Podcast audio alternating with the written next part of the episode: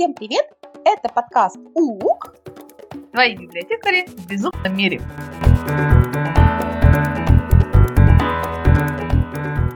Юля, ты понимаешь, что после этого выпуска нашей репутации будет нанесен непоправимый ущерб. Не отмоемся же. Конченые люди, короче. Ничего себе. Я пришла на подкаст, а ты тут каминг-аут устроила? Ну, вообще, чего такого? Я считаю, нечего тут стесняться и смущаться. Скажем народу правду. Хорошо, говорим народу правду. Друзья, нас зовут Алена и Юля, и мы книгоголики. Тут должны быть аплодисменты и слова принятия. А мы читаем, мы читаем много, читаем часто и не представляем себя без книг и чтения. Книги сформировали наше мировоззрение, были нашими друзьями, спасали от стресса и одиночества. Наша профессия связана с книгами. В круг общения входят люди, которые читают. Не то, чтобы мы, правда, специально их отбирали, кастинги мы не устраивали, просто так получилось. Мы влюбляемся в книжных героев. Юль, ты влюбляешься? Конечно, Корвин Амберси похитил мое сердечко. Ругаем или хвалим экранизации записаны в несколько книжных клубов и один даже хотим организовать. Я уверена, что в нашей крови наряду с лейкоцитами и эритроцитами текут маленькие буковки. Чтение книги физически неотделимо от нас. Фух, что мы это сделали, признались страшным. И что? И кого ты хотела этим удивить? Ну вот, по правде. По-моему, ну, с нами и так уже все ясно. Но ясно не только с нами. Если уж у нас сегодня клуб бесстыжих книгоголиков, давай представим нового члена. Наш с Юлей очень хороший друг Ольга Мишуровская, культуролог, создатель и бессменный модератор книжного клуба «Книжные бобры». А, всем привет! Первый раз на записи подкаста. Пока ничего не понимаю, но очень интересно. Сегодня мы втроем хотим поговорить о роли книжных клубов в популяризации, не побоюсь этого слова, чтения и чуть-чуть о чтении как об образе жизни в целом. И мой первый вопрос, каверзный вопрос. Что вы сейчас читаете? Так, ко времени записи ко мне доехал новый Каладан. И я его уже прочитала и готова перечитать заново. А еще читаю Рут Гудман, как жить в викторианскую эпоху. А еще я пытаюсь читать то, что бобры предложили на ноябре, а именно это Ивлин Во, «Возвращение Брайтсхед». А еще мне нужно прочитать еще книжку из книжного клуба, а еще журналы по кулинарии. А, в общем, я люблю читать много всего и сразу. А, я читаю тоже книгу, которую выбрали книжные бобры на ноябрь, Ивлин во возвращение в Брайтсхед. И у меня есть вопросы, почему Юля так о ней отзывается. Но это мы обсудим позже. Да. А что касается меня, я только что читала Аберкромби и в очередной раз влюбилась в книжного героя. Девочки, там такой инквизитор Глокта, он совершенно прекрасный, Конечно, я читаю Ивлина Во, точнее уже прочитала. Очень интересно, как английская аристократия проводила свое время. Перечитываю Михаила Н.Д. «Бесконечную книгу» в переводе, точнее пересказе Татьяны Набатниковой. А еще я читаю прекрасную книгу Джералдин Маккорин «Где кончается мир». В этом году издан Вандер Букс. Это 18 век, э, Шотландия и история, которая произошла в реальности на небольшом шотландском острове, где очень скудная природа, и это очень такая интересная история. Я, правда, в самом начале пути, я еще читала только совсем первые страницы, и я думаю, что будет очень хорошо. Вот. Внезапно рубрика «Книжный подгон» началась в начале. Вот вы поняли, да? Ответ «ничего» даже не рассматривается в нашей вселенной. Хорошо. Тогда второй вопрос. А вот зачем это все? Взрослые же люди. А туда же. Книжки какие-то, обсуждения. Ну вот пошли бы лучше суп сварили. М? Так, так, я попрошу. Во-первых, взрослым людям как никому нужны книжные клубы. Во-вторых, книжные клубы нужны всем. В-третьих, ну, вы, собственно, поняли мою мысль. Кстати, суп нам это варить не мешает. Иногда даже во время обсуждения были такие прецеденты. А вот я скажу так. Иногда, ну, хотя давайте будем честны, всегда. Мне нужно объяснение, чего я только что прочитала. Мне нужно поорать о хорошей книжке или пофыркать, какая гадость вот это вот, что вы тут предложили. Вот я социальное существо. А исследователи чтения со мной солидарны. Вот сейчас я буду косплеить Лену. Например, Эйден Чамберс в книге «Расскажи». Читаем, думаем, обсуждаем, говорит. Мы не знаем, что думаем о книге, пока о ней не поговорим. Косплей окончен, аплодисменты, спасибо, спасибо. И я таки с ним полностью согласна. А еще я полностью и безоговорочно согласна с Александром Архангельским, когда он говорит, есть вещи важнее, чем текст. Это общение по поводу текста. И ведь согласитесь, это же классно, когда находятся люди, с которыми можно совместно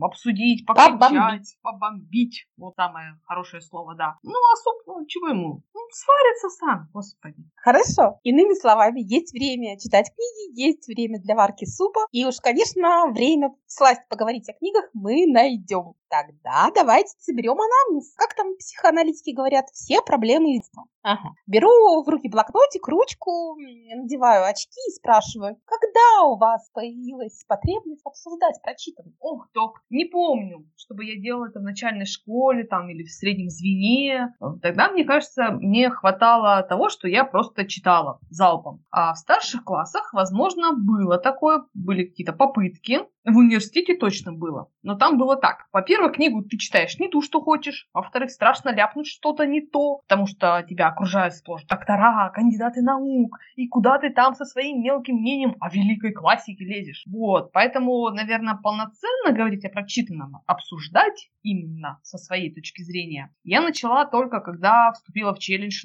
читаться до апокалипсиса, о котором мы говорили на прошлом подкасте. Собралось множество людей, творческая книжная энергия била через край, и было очень комфортно и очень интересно обсуждать. Я не помню, чтобы я с родителями что-то обсуждала, потому что чтение у меня в основном в детстве происходило вместе с мамой. А, но у родителей была функция диктора. Прочитали свободно. И мы с ними никогда не говорили о прочитанном. Наверное, первый опыт обсуждения литературы был в классе в шестом. Мы а, в четвером с девчонками сидели вместе в классе и не скажу, чтобы сильно дружили, но когда одна из нас заболела, пошли ее навестить. И как-то разговорились, и оказалось, что мы обожаем мушкетеров и Шерлока Холмса, и вообще все четверо фанаты чтения. И последующие годы у нас был свой ламповый книжный клуб с ролевыми играми и с мешками всякими. Я оторвала себя от Тоса. Какая да, мне казалось, что этот герой отражает мой внутренний мир. Сейчас я понимаю, что это ни о чем хорошем обо мне не говорит. Сейчас у меня некоторые вопросы к самой себе, потому что Атос, конечно, благороден, но клеймить женщин нехорошо. А, Дрион, Анжелика, Вилке Коллинс, Агата Кристи и Рекстаут, а еще Николай Гумилев. Вот это те немногие авторы, которых мы обсуждали вместе. Скажи, пожалуйста, Анжику, что там можно было о, там, судить? О, там такая любовь, была такая любовь, приключения. Я поняла. Мы были ладно. девочками. Я поняла. Ну, еще с ролевыми играми. Прям Авраам есть чему поучиться помню, как в 12 лет летом на даче родственников в Подмосковье я читала Дэвида Копперфильда. Мне понравилось. И вечерами э, мы пили с тетей чай, и я с ней делилась э, прочитанным. Мне очень не нравилась героиня Дора, и я с возмущением об этом рассказывала. Делилась своим мнением о том, какой должна быть идеальная жена. Так что да, у меня точно все из детства. Слушай, а какой должна быть идеальная жена? Расскажи нам. Основная моя претензия к Доре была в том, что с ней не о чем поговорить. Так что с моей точки зрения в 12 лет идеальная жена – это хорошая собеседница. Уверена, разговаривать нужно было о книгах. Ну, все правильно ты сказала. Все так есть. То есть до того, как мы попали в True книжный клуб, а, все равно пытались обсуждать прочитанное со всеми, кто попадался в наши цепкие лапки. Диагноз ясен. Зависимость от чтения. Но кто сказал, что это плохо? Ну, на самом деле это сказал я, и я хочу такой выпуск э, подкаста о вреде чтения. Но сейчас не об этом. Все мы от чего-то зависим. И зависимость от книг не самый э, худший вид аддикции. Нас таких не очень много, а с возрастом, согласно статистике, становится еще меньше. Но мы хитры. И чтобы сохранить популяцию, стали искать себе подобных и объединяться в книжные клубы. Кстати, Оля, ведь бобры были книжным клубом еще до того, как это стало мейнстримом. Вы ведь заметили, что книжные клубы сейчас э, размножаются как вирус со СКОР-2 без вакцинации. Вот совсем еще недавно пиком популярности был поход на квизы. Сейчас ищут книжный клуб и срочно туда записываются. Да, возможно, это шелитная сфера, а возможно, люди в, э, в условиях самоизоляции настолько вот как соскучились. Вот на самом деле у меня про это есть очень очень интересная история про то, как никогда не знаешь, где тебя настигнет книжный клуб. И эта история не то, что каталамповая, она просто тигр с прожектором. И если бы я в ней лично не участвовала, я бы ни за что никогда бы не поверила, сказала, ерунда какая-то, все выдумали. Значит, дело было так. На работе повадился к нам звонить коллектор на рабочий телефон. Ну, кто-то там у нас что-то не то сделал или не сделал, но это не суть важно. Но коллектор честно и упорно две недели делал свою работу. Он звонил, орал, матерился, угрожал всем, что он приедет и сделает, начиная от методического кабинета и заканчивая директором. Ох, нелегкая работа коллектора. Нелегкая. И вдруг все прекращается. Вау. Что случилось? Спросите вы. И мы у директора спросили, что же случилось? И тут начинается фантастика. В какой-то день коллектор звонит, начинает свою волынку, директор на взводе и говорит ему, иди-ка ты книжки лучше почитай. Ну, правильно, директор библиотеки, что еще Да. мог сказать? А товарищ обижается, говорит, а ты что, думаешь, я книжки не читаю? И директор такая, ну-ка, ну-ка, давай, какую последнюю прочитал? Короче, дальше история, конечно, я могу наврать, но они созваниваются и обсуждают книжки. Вот это вот была каталамповая история. Я, на самом деле, не знаю, созваниваются ли они, но суть в том, что он извинился, Угу. он перезвонил, извинился, сказал, извините, вот работа такая, они поговорили хорошо, и вот эта вся история напряженная, нервная, она Мгм. закончилась. Это просто что-то удивительное. Чудеса чтения. Книги делают мир лучше. И Я уверена, что они созваниваются. Мы не будем себя лишать этой иллюзии.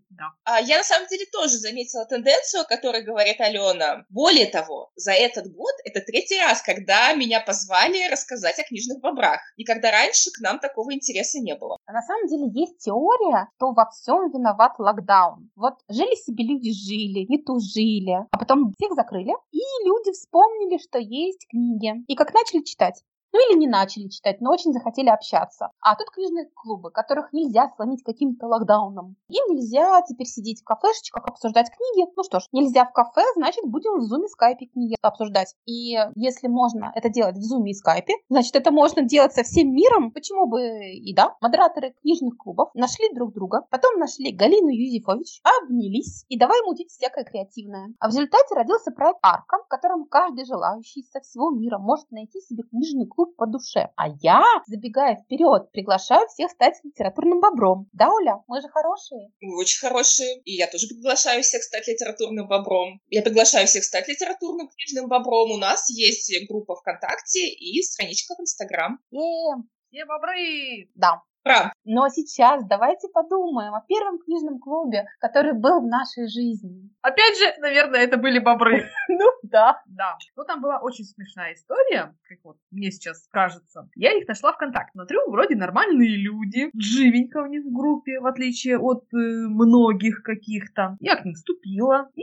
так невзначай спросила, мол, а что-то вы в библиотеке не собираетесь? А давайте попробуем, а приглашаю вас. На самом деле, я, конечно, преследовала шкурный интерес. Вот. А потом было чудо чудное, диво дивное. Я увидела людей, которые настолько увлеченно обсуждали сто лет одиночества. Это был просто какой-то космос. Я поняла, что нам с ними по пути. Ваша библиотека была не первая, кто приглашал нас э, на встречи еще с студенческих времен. Я всегда спрашивала, а можно будет чай с печеньками организовать? И все мне говорили, ну что вы, нет, конечно, это же библиотека. И только Юля сказала, чай с печеньками, отлично, все организуем. Я поняла, надо идти. Мы нашли друг друга.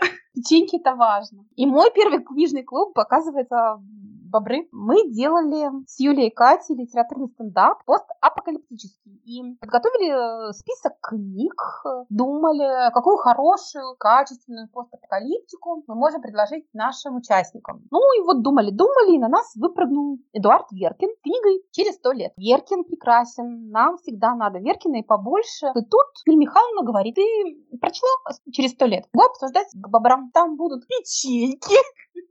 И все такое. И вот Это была я... новогодняя встреча, да. Да-да-да. Действительно были. Да. И вот я Бобров, по-моему, с девятнадцатого года только одну встречу пропустила. Молодец. Ну, со мной все понятно. Я тот человек, который не нашел подходящего клуба по интересам, поэтому создала его. Кстати, Оля, расскажи, как вообще возникли бобры? О, это был 2015 год. Да-да, бобрам уже 6 лет, самой не верится. Я тогда работала в одном из институтов Мурманска, и в какой-то момент, э, в дополнение к моим культурологии, истории искусства и прочим занятиям, мне поручили читать такой предмет, как библиография. То есть учить студентов ГОСТам, библиографическому описанию и всему такому. Сказала бы, что это скука, но боюсь, что тут меня за, за такие слова закидают тухлыми яблоками. Тут Лена должна покричать, как вы, потому что как может быть библиография скучной, сказала библиограф. Поэтому я уточнила про тухлые яблоки. Я такого не говорила, я не говорила. А, итак, у нас были лекции, где я рассказывала о том, как прекрасно и занимательно делать библиографическое описание. А на семинаров, на одном из семинаров, мы должны были тренировать то самое описание. И я попросила студентов принести для этого разные книги. Во время занятий они в какой-то момент начали говорить, кому какая книга досталась, читали ли ее, понравились ли. И тут меня осенило. Можно же обсуждать книги. Э, студентам это явно интересно, и мне тоже. Дело было в конце учебного года. Я все каникулы обдумывала эту идею, и в начале осени пришла такая к проректору и поставила его перед фактом, что у нас будет книжный клуб. Он удивился, скептически заметил, что если ко мне кто-то придет, ну, пусть ходят. И пришли. И много людей пришло. И продолжали ходить. А название «Книжные бобры» появилось уже позже, когда клуб перестал быть студенческим. Сразу предвосхищая все вопросы, скажу, что особого смысла в названии нет. Мы выбрали его путем голосования, и, если честно, я голосовала за другой вариант. А теперь это наша фишка. Все хотят знать, почему бобры, почему они книжные. Действительно, название же прекрасное. И в названии книжного клуба должна быть какая-то загадка. С нами все понятно. Видишь книжный клуб, записываешься в книжный клуб. Скажи, Оль, а вот и Юль скажи, и я скажу. А кто-нибудь, кроме бесстыжих книгоголиков, в книжный клуб ходит? Иными словами, нормальные люди в книжных клубах. Будет банально, если я отвечу, что в книжные клубы ходят те, кто любит читать. За шесть лет в нашем клубе были люди разных возрастов, профессий, взглядов на жизнь, и всех их объединяло только одно. Они любят читать и обожают обсуждать прочитанное. А я скажу, как нормальные люди. Я вот в этом плане англичанка, потому что клубов много, даже в Мурманске появилась. А есть клубы, в которые я хожу, клубы, в которые я не хожу, клубы, которые я игнорирую. Такая вот странная история. И вообще, давайте, э, если серьезно, то поговорим, как организованы клубы. Мне кажется, что книжный клуб – это очень хороший способ расчитаться. И э, даже если судить по бобрам, приходят люди, которые хотят э, начать читать. Действительно, бывает, нападает на себя нечиту, на книжный клуб он как раз стимулирует на прочтение. Потому что есть цель за месяц прочитать книжку, а если ты не прочитал книжку, Оля сурово посмотрит, мысленно подсокает языком, тебе станет стыдно, и ты все-таки прочитаешь эту книжку потом. Да. Да-да-да, именно так все и происходит. Юля, дочитала ли ты «Сто лет одиночества»? Я все еще планирую. К этой глыбе нельзя подходить просто так. Хорошо. Юлия Михайловна хочет поговорить об организации. Давайте поговорим об организации книжного клуба. Оля, а как э, в Бобрах выбирают книгу на следующий месяц? А, и вообще, какую книгу интереснее всего обсуждать? Процесс э, выбора у нас подчинен нескольким правилам.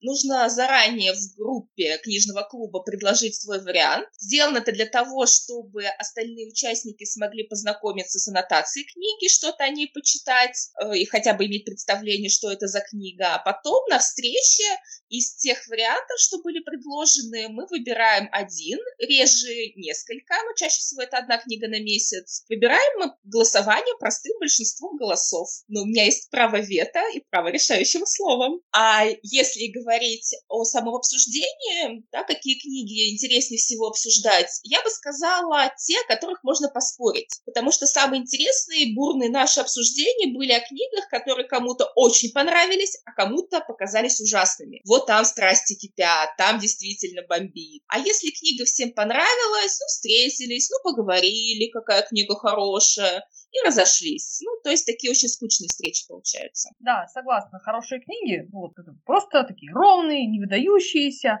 они как-то плохо обсуждаются. Собрались, покивали, да, классно, класс, и все. Вот. А живее всего обсуждается бомбическая литература. Вроде до драки не доходило, но мне кажется, какие-то были намет. А иногда бывает так. Прочитаешь книгу, потом бежишь на клуб, чтобы посмотреть глаза тому человеку, который эту книгу предложил, спросить, за что? За что ты так со мной? И мне кажется, мы нонфикшн не обсуждали. Как-то вот у нас не, не приходилось. Ну, там есть интересные книги, но мне, честно говоря, очень э, сложно представить, как обсуждать, что uh-huh. обсуждать. Не, Юля, у нас был нонфикшн даже несколько раз в связке с другими книгами, но ты права, обсуждение не пошло. Если помнишь, несколько лет назад мы читали книгу Пола Колонити, врача, описывающего свою болезнь, как он умирает от рака. Книга очень хорошая, обсуждение вот совершенно не получилось, к сожалению.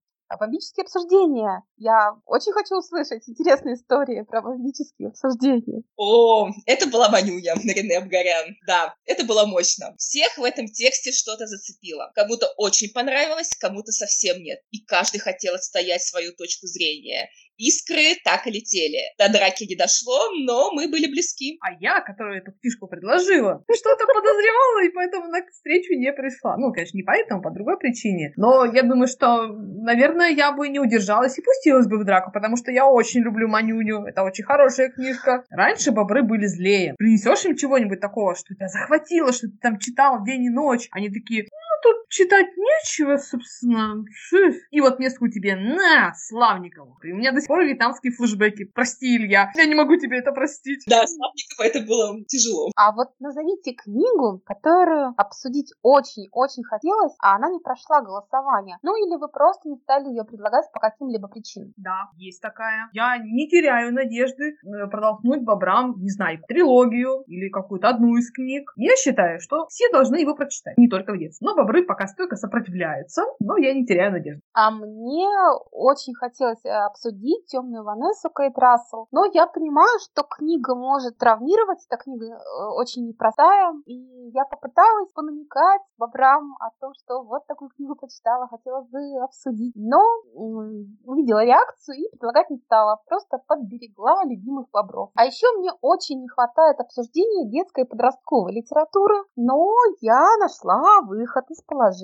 Я подбила коллег Юлю и Катю, и мы организовали свой книжный клуб при библиотеке. И вот к этому выходу подкаста первое заседание пройдет. А, заманиваем мы подростков, как всегда, печеньками и претенциозным названием «Лучший книжный клуб во Вселенной». Я считаю, это лучшее название во Вселенной. Но, возможно, это название сменится, потому что на первом заседании мы решим, как будет наш клуб называться. Если оставим это название, значит, оно такое и останется. А если вы живете в Мурманске, если вам от 12 лет, и если вы знаете людей от 12 лет, которым интересно будет э, книжный клуб подростковый, то, пожалуйста, свяжитесь с нами, и мы будем прекрасно вместе обсуждать книги. А, я не могу назвать одну какую-то книгу, но были идеи тематических встреч, которые не воплотились в жизнь. Например, была идея организовать встречу, э, выбрать книгу, посвященную какой-то стране. Были идеи обсуждать пьесы, драматургию как таковую, стихи, и так далее. Ну, пока все эти идеи как-то вот не воплотились в жизнь. Посвященная одной стране, то есть называется страна, и каждый читает любую книгу, связанную с этой страной?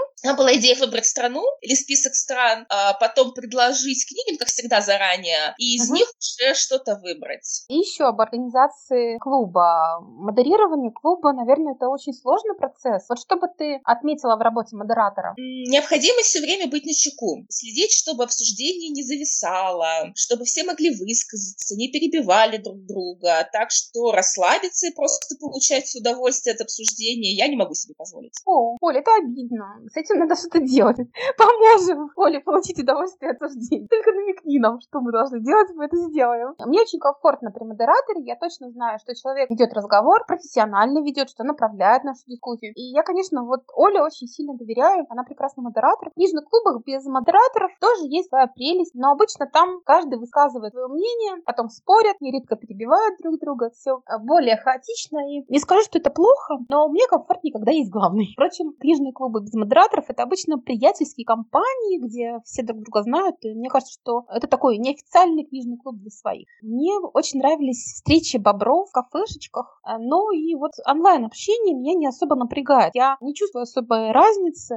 А как у вас? Книжные бобры сейчас перешли в онлайн, и не из-за понятных всем ограничений, а вследствие моего переезда в другой город. И если честно, я сначала сомневалась, пойдет ли такой формат. Все-таки мы привыкли встречаться, общаться лично, за чашкой чая или кофе. Но теперь я думаю, что в онлайне много плюсов. Прежде всего, преодоление расстояния. Теперь к нашим обсуждениям присоединяются люди из других городов, так что за последние несколько месяцев география книжных бобров существенно расширилась. И это, без сомнения, заслуга именно встреч в онлайн-формате. Конечно, конечно, прикольно, приятно собраться вместе, так сказать, воочию за круглым столом, поговорить, там, попивая чаек, похрустывая пирожным. Но действительно, прошедший год показал, что вообще не важно, где, как ты обсуждаешь книгу. Мне даже показалось, что мы в онлайне больше сосредоточены на том, чтобы говорить о книге, потому что мы пользуемся бесплатным зумом, время поджимает, у нас есть 40 минут, потом еще 40 минут, потом еще 40 минут и еще 40 минут. В общем, мы иногда зависаем надолго, но все же более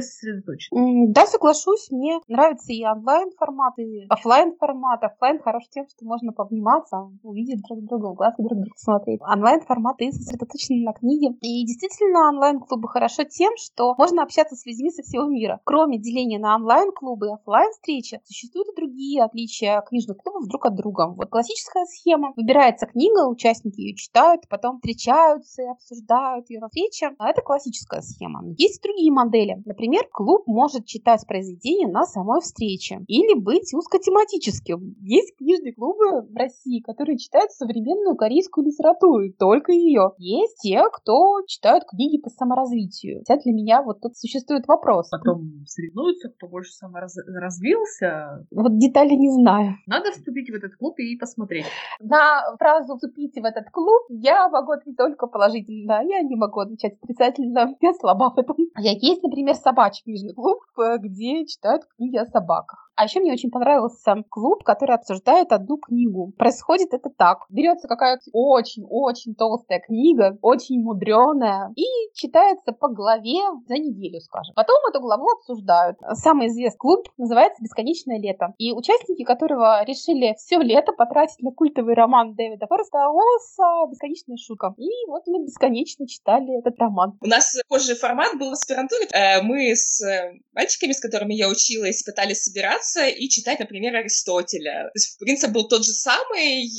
Мы читаем вместе или там дома, как договорились, а потом встречаемся и обсуждаем. Проблема была в том, что собирались мы в столовой, и, как правило, все заканчивалось тем, что мы покупали что-то вкусное, пили чай с пирожками. Аристотель, бедолага, оказывался в стороне. Печеньки и пирожки — это важно. Книжные бобры — это клуб, где классическая схема книжного клуба, а это нестандартный книжный клуб. Вас мог бы заинтересовать, нестандартный стандартный формат книжного клуба. Да, мы, Лена, с тобой очень долго пытались попасть на кафе Мидраш, угу. и что-то нам как-то все мешало, и все-таки я хочу когда-нибудь переломить свою там, боязливость, какие-то препятствия, которые мешали, и таки посмотреть, как это происходит, потому что мне до сих пор не очень понятна схема вот этого всего действа, но я очень хочу это посмотреть. И посмотреть не просто, а у Маши Климовой, которая совершенно замечательная и да.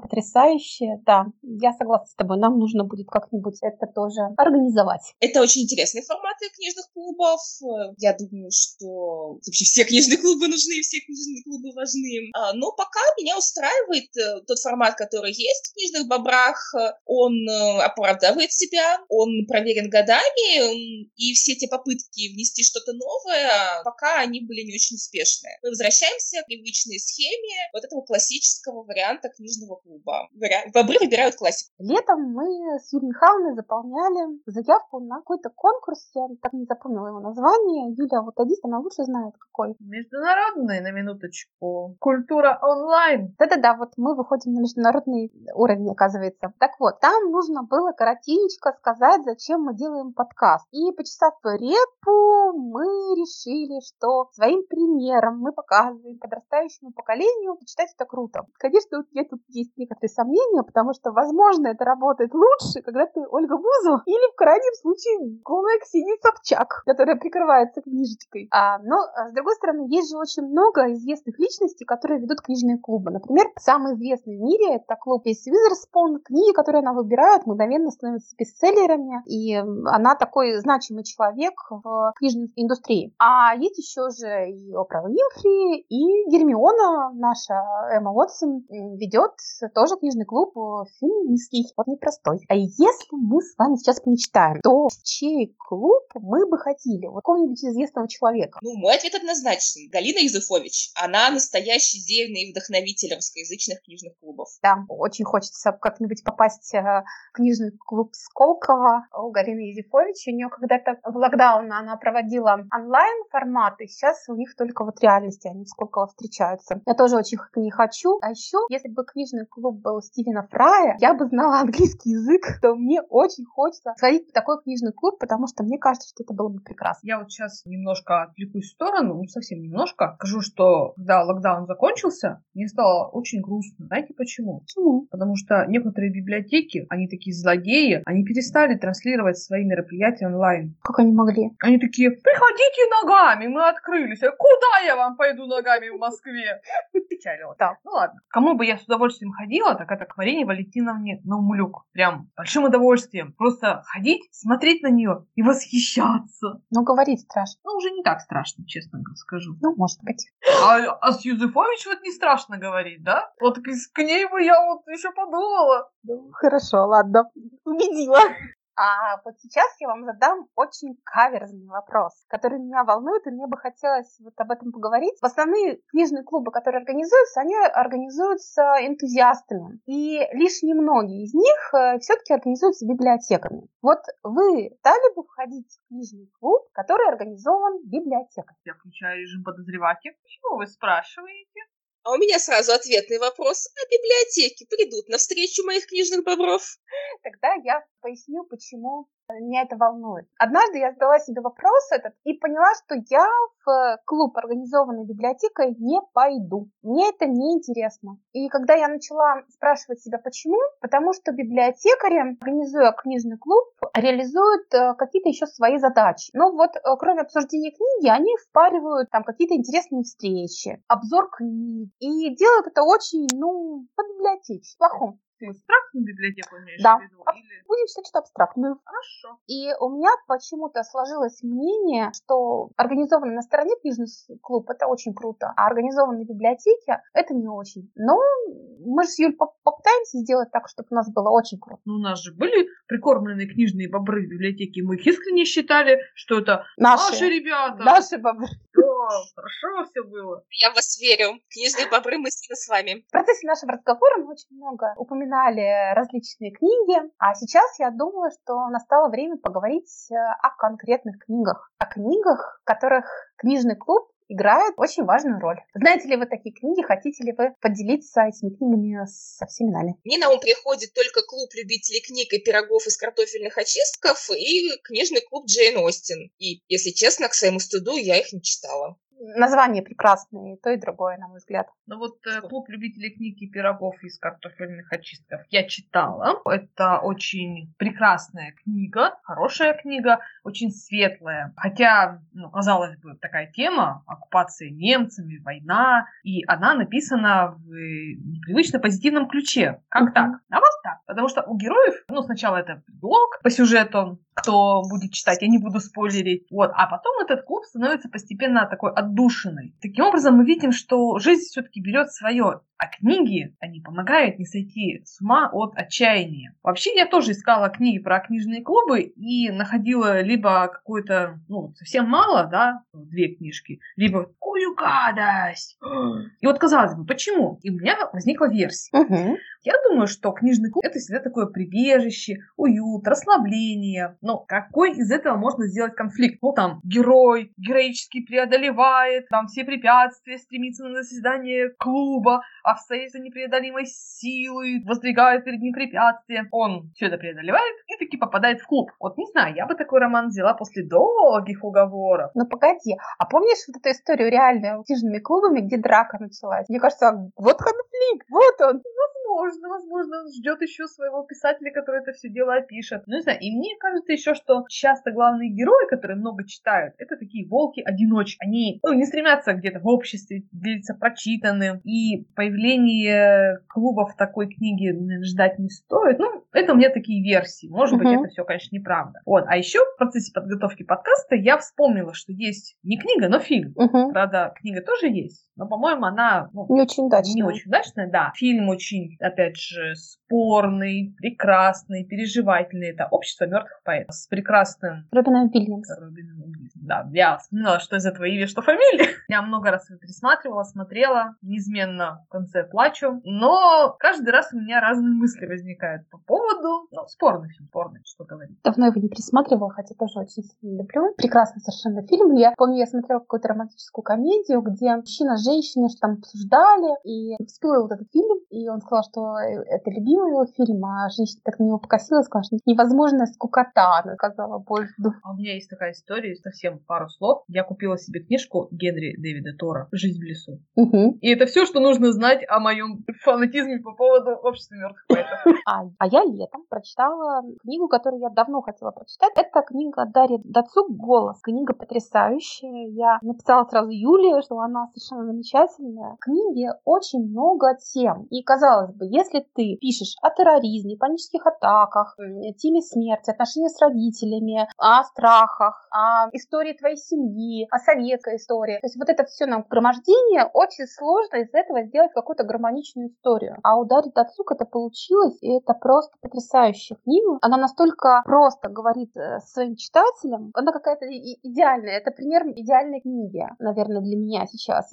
Идеальной книги для подростков. Главная героиня попадает в московское э, метро в э, теракт. И а- она, в принципе, особенно не пострадала. Но ее начинают мучить панические атаки. И родители относятся к этому очень по-разному, потому что папа вообще не верит в эти все панические атаки, а мама поддерживает ее как может. И девочка справляется с этим э, с помощью психиатра, но главным образом ей помогает поездка в э, Калининград бабушке. Там она приходит в библиотеку. И случайно в библиотеке натыкается на заседание книжного клуба. Причем это книжный клуб подростков, и у них нет взрослого руководителя. Они просто сидят и болтают о книгах, поднимают очень интересные темы. Например, у них было обсуждение, при каких условиях они могли бы убить э, библиотекаршу.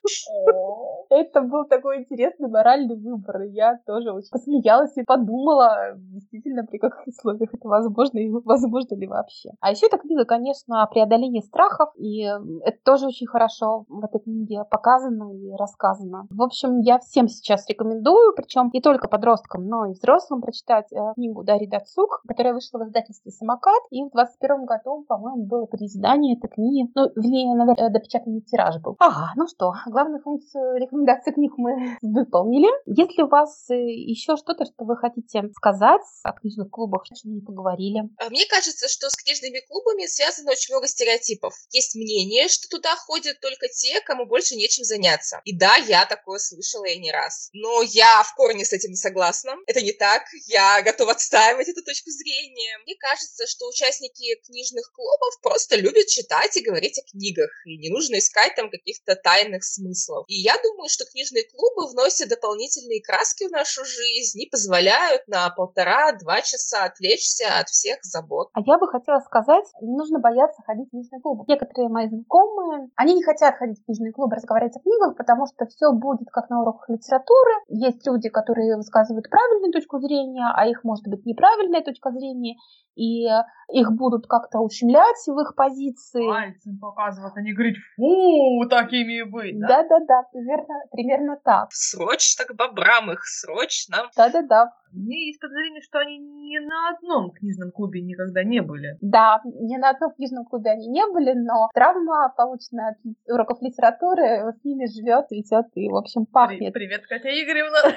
Друзья, книжный клуб э, построен на том, что не существует правильной точки зрения. Существует лишь твоя точка зрения, которым ты делишься. Да, иногда мы спорим, но в этом тоже нет ничего страшного. Не существует вообще в э, литературе правильной точки зрения. Даже автор, после того, как он книгу написал, он отстраняется от своего произведения, потому что дальше идет творческая работа читателя. Интерпретация читателя — это такой же творческий процесс, как и написание истории. Мы все разные, и у нас получаются разные книги, даже если э, название у нее одно. Вот так. Да, ну, мне, например, не в каждую компанию я могу решиться прийти. Особенно если там все незнакомые. Я, конечно, понимаю, что они изначально дружелюбно настроены, они хорошие люди. Но вот как-то иногда социофобия немножечко проявляется. Потом так похожу-похожу кругами вокруг книжного клуба и забью. А вот бобры все сделали правильно, они сами пришли. Да, бобры хорошие. Ну что, сейчас я буду вещать о важном. Люди любят просуждать о том, что люди не читают. О том, что подростки не читают, э, говорят многие, это моя личная боль. Это не так. И правда, очень часто о том, что люди не читают, говорят те, кто э, несколько лет книгу в руки не брал. И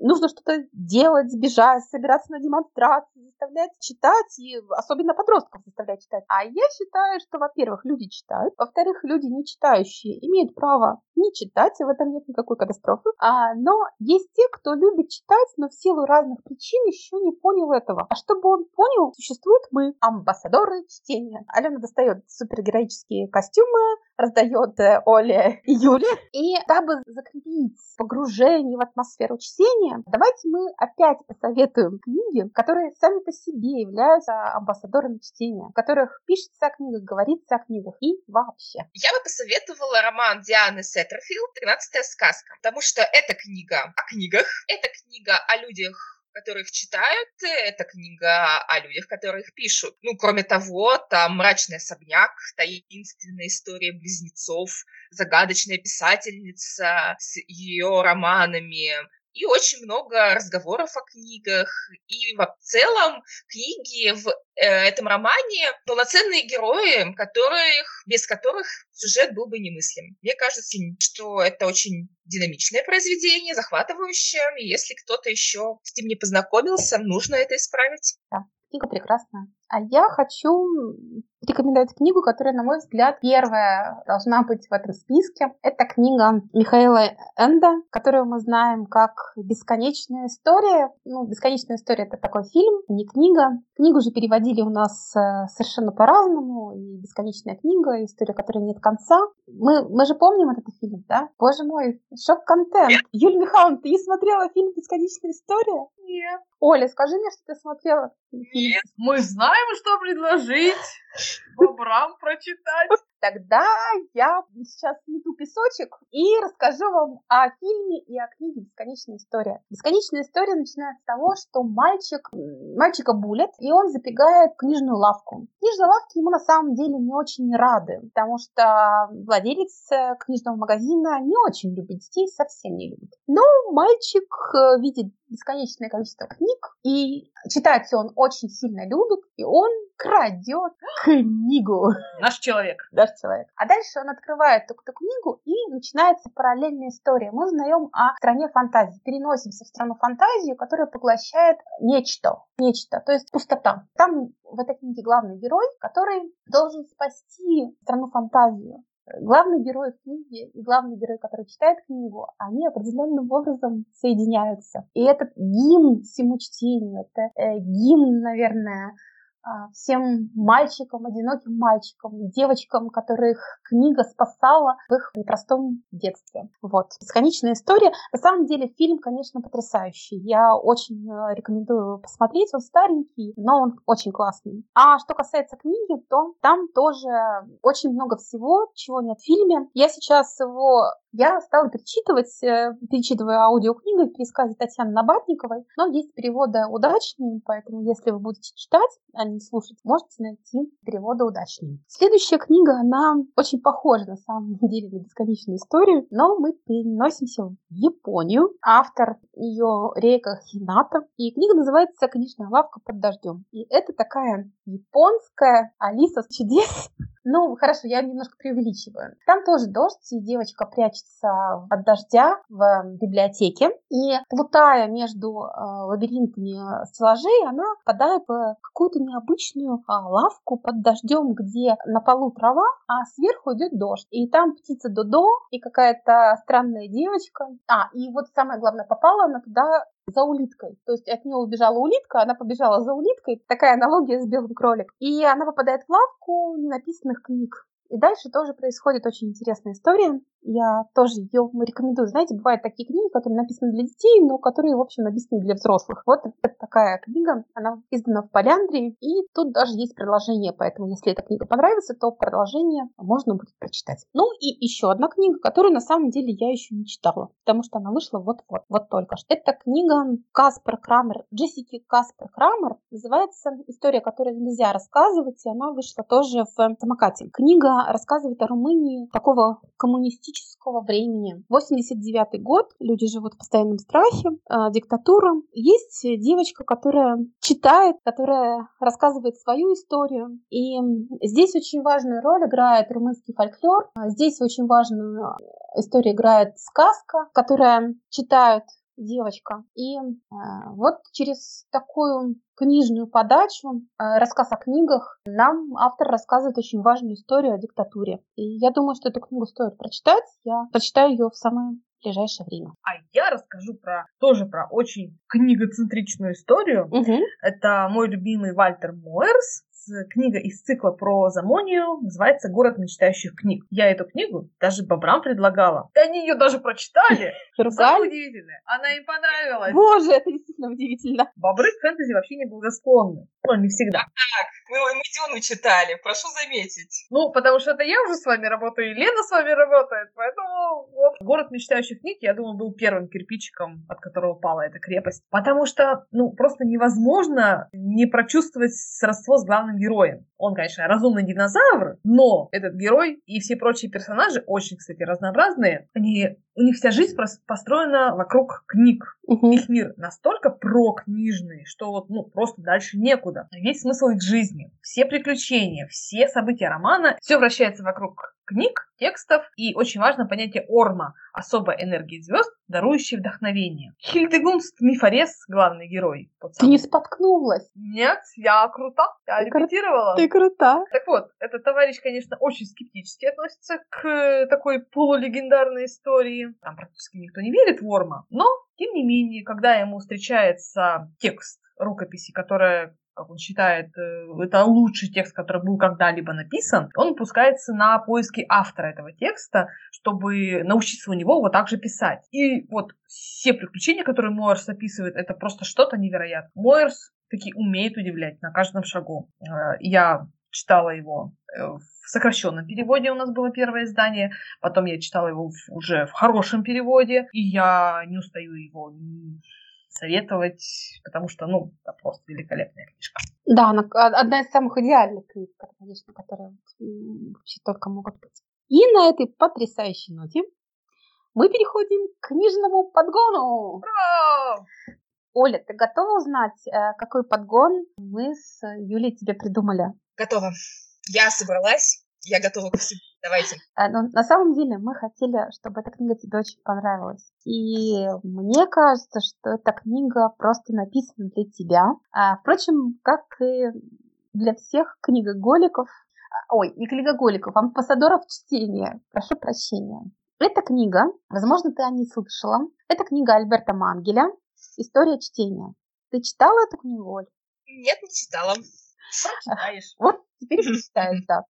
Альберт Мангель – это известный канадский культуролог, писатель и директор Национальной библиотеки Аргентины. Это человек, который тоже амбассадор чтения, я подозреваю. И это, пожалуй, первая книга, которая написана о читателях, о чтении. Не о книгах, не о писателях, не о том, как устроена книга, да, а именно о чтении. Я ее, я ее читаю очень небольшими кусочками. И э, мне очень нравятся те мысли, которые там заложены. Я себе какие-то выписываю, и они очень утешающие. Мне кажется, это какое-то такое очень терапевтическое чтение. И он рассказывает о себе мальчикам четырех лет, который вот-вот научился читать. И он говорит о том, что книги э, дали ему очень много. Он с книгами никогда не чувствовал себя одиноким. И здесь, конечно, очень много культуры, в этом он э, с позиции, он с исторической точки зрения, с культурологической точки зрения исследует феномен чтения. Я думаю, что, Оль, тебе будет очень интересно. Ну, звучит очень захватывающе. А мы ждем, Оля. Мы... Ответочку? Ответочку, да. Мы хотим узнать, что же нам прочитать. Я прям волнуюсь, такая ответственность, такая ответственность. А, я, я не уверена, что вы обе ее не читали, но Сейчас узнаем. Итак, а, мой подгон – это роман «Биологический материал» шведской писательницы Нины Хольмквист. Ага. Во-первых, Швеция. Ну, ага. многие знают о моем увлечении Швеции, шведским языком и шведской культурой. Во-вторых, эм, это социальная фантастика, антиутопия, а мы такое любим. Антиутопию мы любим, да. Мы любим такое обсуждать. Эм, и в-третьих, главная героиня – писательница, что тоже очень согласуется с темой сегодняшнего подкаста. Мы уже понимаем, что легко не будет, потому что это шведская литература, ага. шведская антиутопия. Недалекое будущее, цивилизованная европейская страна, но с подачи политиков э, в обществе начинает главенствовать идея, суть которой сводится к тому, что если ты не родил ребенка, не стал родителем ребенка, то как бы все, ты ничего ценного в этот мир не внес. Те, кто не выполнил свою основную функцию, начинают рассматриваться просто как биологический материал. И к достижению определенного возраста их отправляют в некое специальное учреждение, отделение резервного банка, где их используют ну, скажем так, для медицинских целей. И, к сожалению, к числу таких людей относится известная писательница. И весь роман, вся история построена вокруг нее, рассказана ей, рассказана ее глазами. И там мы знакомимся с судьбой самой Дорис, и теми событиями, которые привели к тому, что страна докатилась до такого. Ну и остается понять, что же делать дальше, есть ли способ как-то это изменить или принять то, что происходит. Читали ли вы эту книгу? Я читала, но это было достаточно давно, и я бы сейчас ее перечитала, уже имея вес э, прочитанных антиутопий к нашему Дронту. Да, есть какой-то вот угу. наработанный материал, скажем так, плюс прочитанная бойня который тоже было бы очень интересно, я думаю, сравнить. Угу. Вот, поэтому я думаю, я пересчитаю. А я эту книгу читала, я читала ее в прошлом году, а, когда мы готовились к антиутопиям, мы тогда очень много антиутопий прочитали, но я бы о ней рассказала свое мнение, так что в следующем выпуске мы расскажем mm. свое мнение об этой книге, которую нам подогнала Оля. Ну что, а теперь отчеты. Это был подгон от Саши.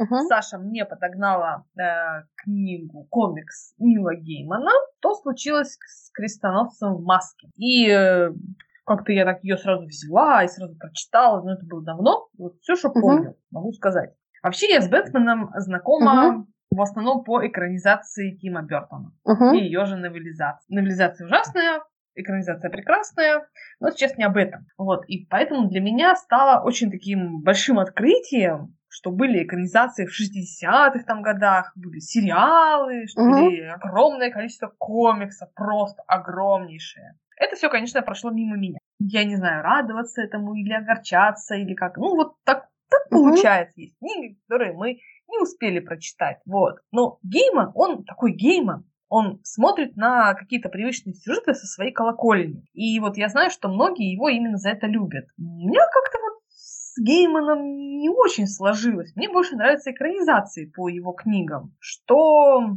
то «Звездная пыль», а что «Каролина в стране кошмаров». Ну, они же прекрасные, они такие чудесные.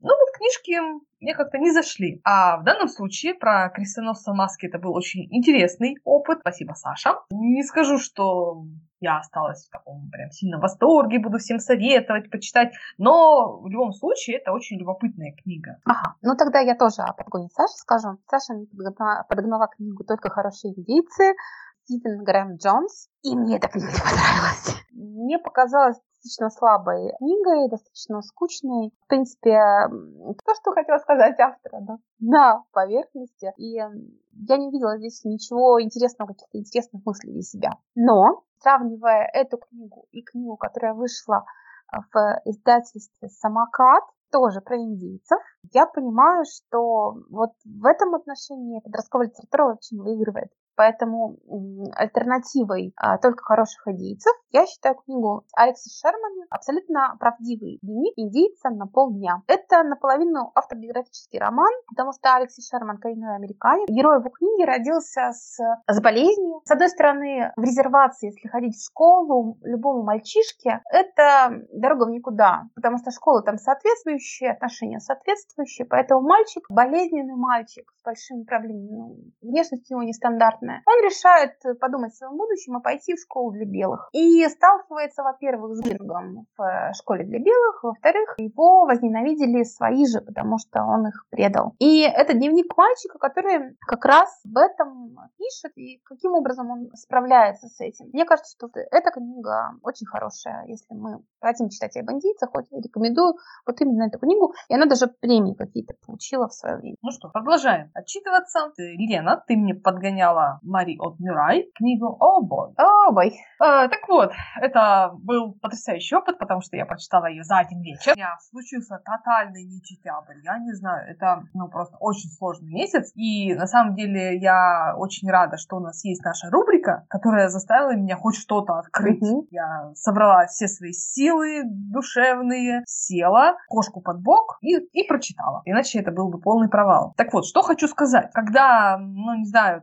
среднестатистический россиянин слышит имя Мари от Мюрай, он, ага, это автор скандальных книг, там скрепы разрушаются. Разрушаются. И наши издатели тоже, ну, такую лепту свою вносят. Может быть, неосознанно. То вот, есть такие книги, там вот то-то, читайте.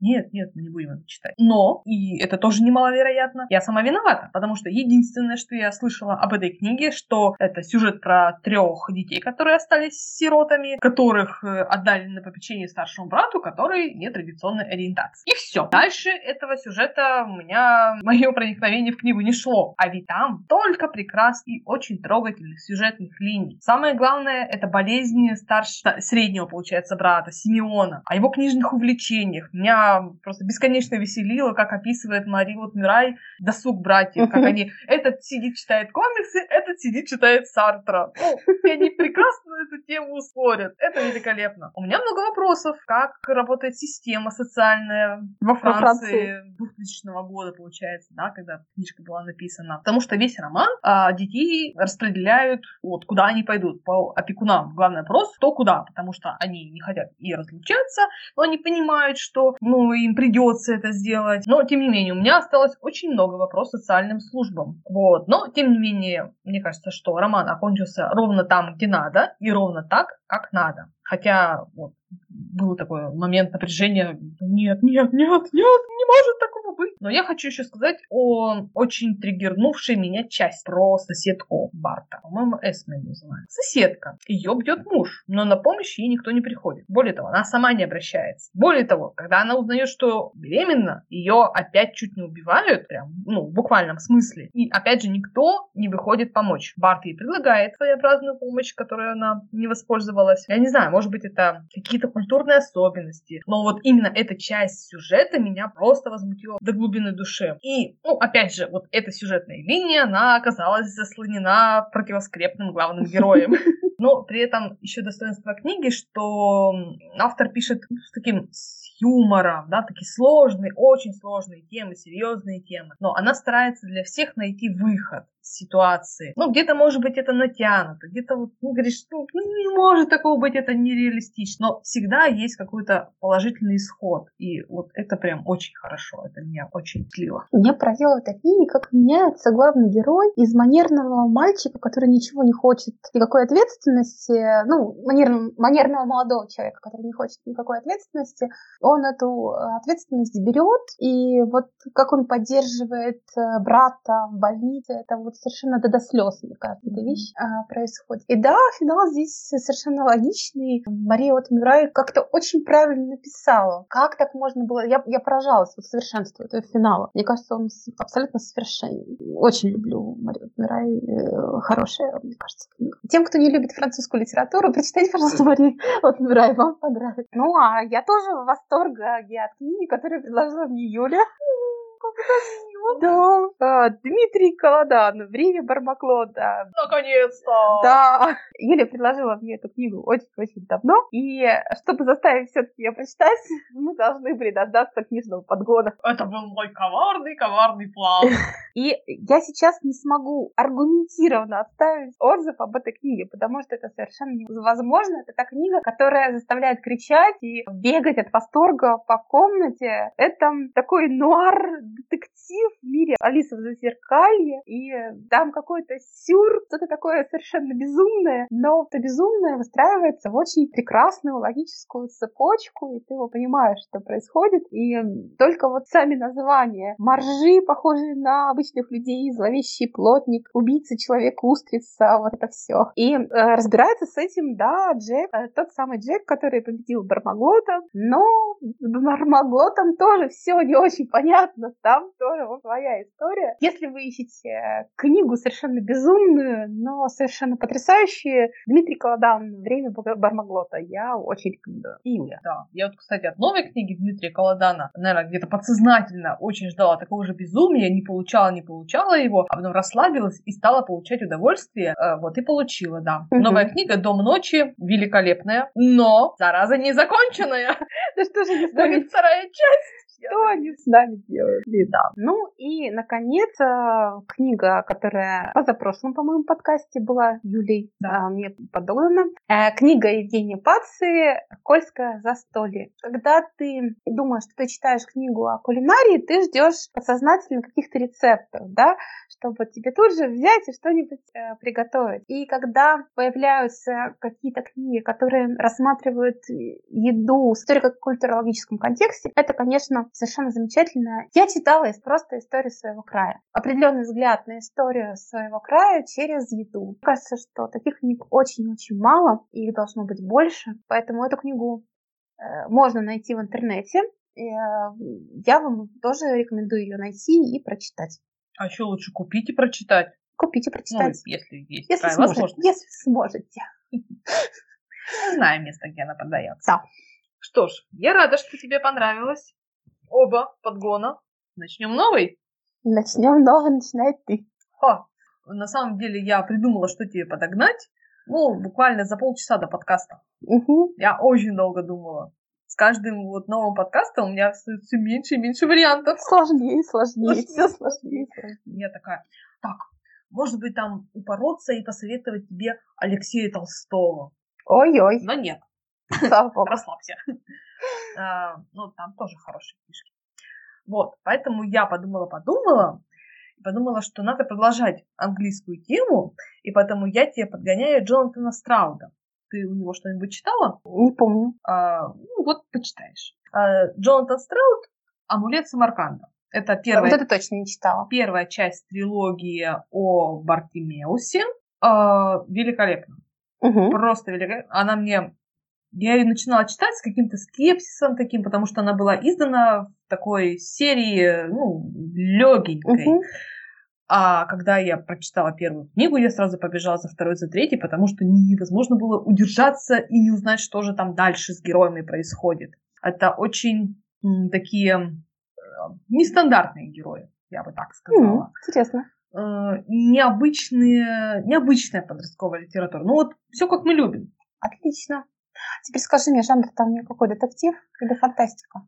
Э, скорее фэнтези. А, фэнтези, отлично. Давно я не читала фэнтези. Я прям согласна.